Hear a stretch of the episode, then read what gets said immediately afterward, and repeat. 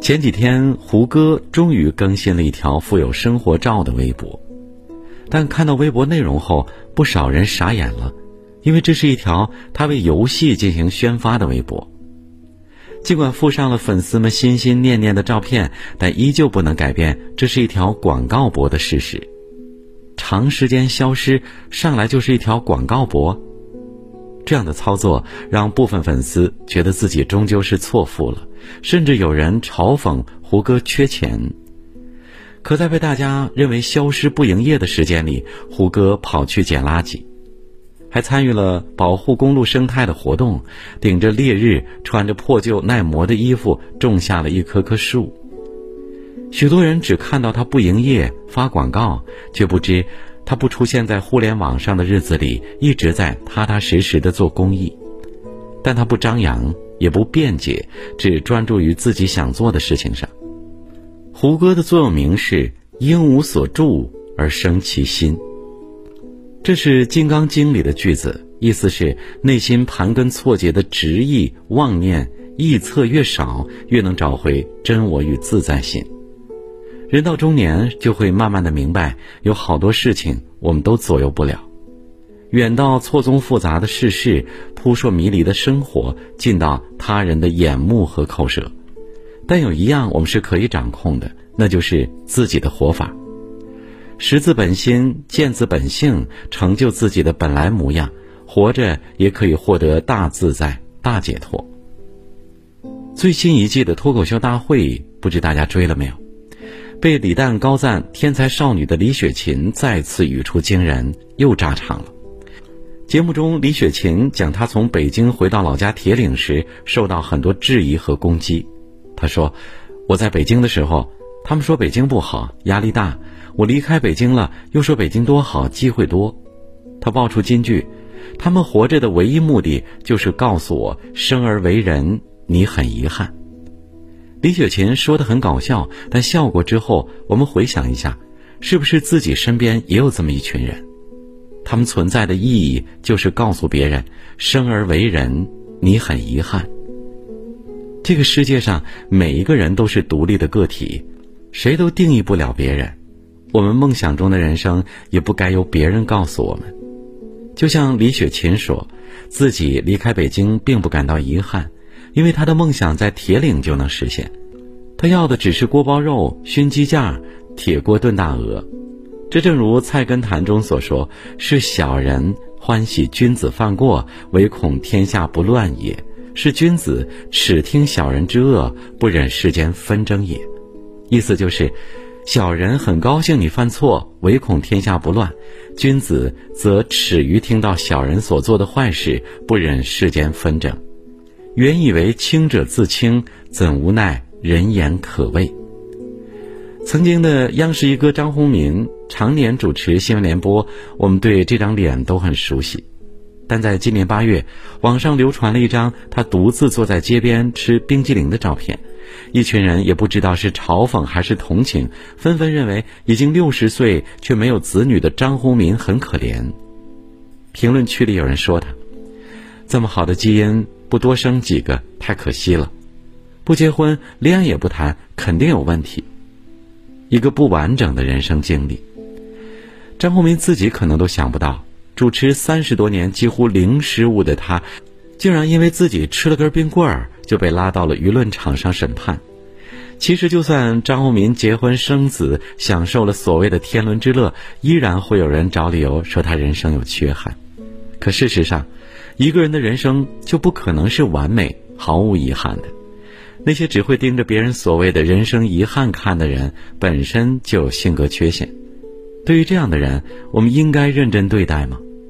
不必了。我们的人生根本不是为了他们活着的。一直听他们的话，会打击我们的自信心，对我们来说没有任何好处。庄子里有个叫释成奇的人。听到世人常常夸赞老子，于是跋山涉水去拜访老子。看到老子其貌不扬，住的地方也乱七八糟。释成奇说：“别人啊说你是圣人，我看是老鼠还差不多。”第二天，施成奇觉得自己太过分了，去找老子道歉。谁知道老子对他说：“我如果能得大道，你骂我是猪、狗、老鼠又有什么关系？我还是我。”意思就是，你说什么并不能影响我，也不能改变我。我的表哥用十年时间，不急不慢地将一个加工实木门窗的小作坊发展成了一家两百多人的装潢公司。他做生意很有特色，从来不潜规则，从来不做回扣。他交友也有一个原则：所有的社交只到吃饭喝茶为止，一律不去风流场所。很多人认为他不近人情，脑子有问题。于是开始不断的指点、数落、冷嘲热讽，最后干脆与他保持距离。初期，表哥遭受很多非议，生意也异常艰难，但他从未改变自己的原则。哪怕当初公司的规模再小，利润再薄，他也从不偷工减料、压榨员工。随后的几年间，很多赚快钱并嘲笑他的公司都举步维艰，表哥的生意却异常火爆。久而久之，越来越多的人聚拢在他周围，越来越多的生意追着他合作。表哥说：“如果过度在乎他人，就会丢了自己。你所能做的就是置之不理。了解你的人永远相信你，不了解你的人多解释一句都是浪费。”正如《古尊宿语录》中记载的一段话：“寒山问曰：世间有人谤我、欺我、辱我、笑我。”轻我、贱我、恶我、骗我，该如何处之乎？实德答曰：只需忍他、让他、由他、避他、耐他、敬他，不要理他。再待几年，你且看他。有一句话糙理不糙的话：如果你没瞎，就别从别人嘴里认识我；如果你选择活在别人眼里，那么你注定要败在别人嘴里。想起小说《简爱》。简爱与罗切斯特相爱时，两人年龄、财富、阶层相差甚远，但简爱还是以自己的方式追求与爱人心灵上的平等。我只求内心安宁，而不被应接不暇的恩惠压得透不过气来。你什么都不必给我，除了你的尊重。最后，简爱不仅赢得了罗切斯特的尊重，也实现了自我。所以说。人只有学会了自尊自爱，学会了独立，才会悦纳自己，深度挖掘自己的价值。这条路虽然艰辛，却特别值得一走。热播剧《三十而已》中也有一句经典台词：“唯一不担心后路的方式，就是把前路走得更长。”我出生在东北农村，初中和高中都在距离村里几公里之外的镇上。每天天不亮就要骑车出发，到了高中，村里只有我一个人还在坚持。慢慢的，质疑的声音越来越多。一个女孩子读那么多书有什么用啊？你爸常年在外打工，你妈身体不好，咋就不能为他们着想呢？都快十八了，再有几年结婚生子，过安稳日子不好吗？就这样，在大家好心好意的劝诫中，我成了一个不知父母辛苦的白眼狼。就连我最亲的家人也认为我不懂事。高中时，爸爸让我读中专，学一门手艺，早点挣钱，而我坚持要考大学。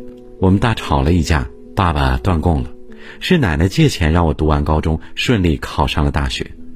毕业之后，我应聘到一家报社工作。后来，我感觉自己到了瓶颈期，于是下决心考研。当时女儿已经两岁了，公婆看到我一门心思扎到书本中，又开始劝我。报社不是挺稳定的吗？家里不图你那点工资，都有孩子了还读什么书啊？能把孩子培养好了就行了。就这样，在他们的不满中，我考上了梦想中的东北师大。我换了单位，选择了自己喜欢的工作，不被他人的定义所困住，才能获得更多自由。去掉了束缚的枷锁，一路走的脚下生风，笃定坚韧。曾有人采访李宇春，你觉得女孩什么时候最美？她淡淡的说：“大概是不被定义的时候吧。不接受定义的人，路只会越走越宽，而沿途的风景自然是美不胜收。这世上有千千万万不同的人，也便有了千千万万不同的美。无论是谁，无论男女，无论何种身份，都该自信的闪耀出自己的光芒。你本来的样子就很美。”